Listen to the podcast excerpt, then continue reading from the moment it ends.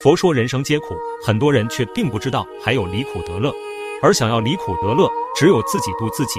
有一个人遇到了难处，就想去寺庙拜一拜观世音菩萨。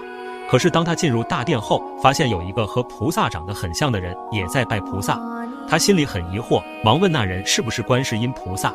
那个人点了点头。他又问：“你为什么要拜你自己呢？”菩萨微笑着说：“因为我也遇到了困难，可是我知道求人不如求己。”所以众生皆苦，唯有自度。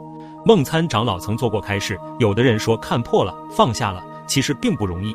即便是做善事、做好事，也会有很多的苦。为什么呢？因为还是有欲求在强迫着你去做。贪功德或者贪福报，也是贪呐，都是一样的。总之，只要你还处在这五浊恶世里，总会有各种各样的苦。所以才有欲海漂流聚众苦这样的说法。但是有智慧的人，他是怎么解决的呢？